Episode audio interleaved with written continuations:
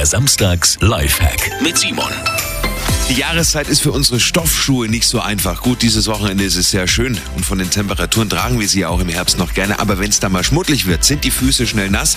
Deshalb imprägnieren wir sie und zwar nicht mit diesem Chemiezeug aus der Dose, sondern mit Teelichtern.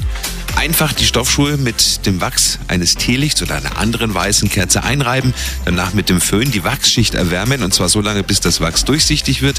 Jetzt noch das Ganze bei Zimmertemperatur austrocknen lassen und Ihre Schuhe sind wasserfest. Simon Samstags Lifehack, jede Woche gibt es einen neuen und natürlich jederzeit zum Nachhören auf Radio Arabella.de.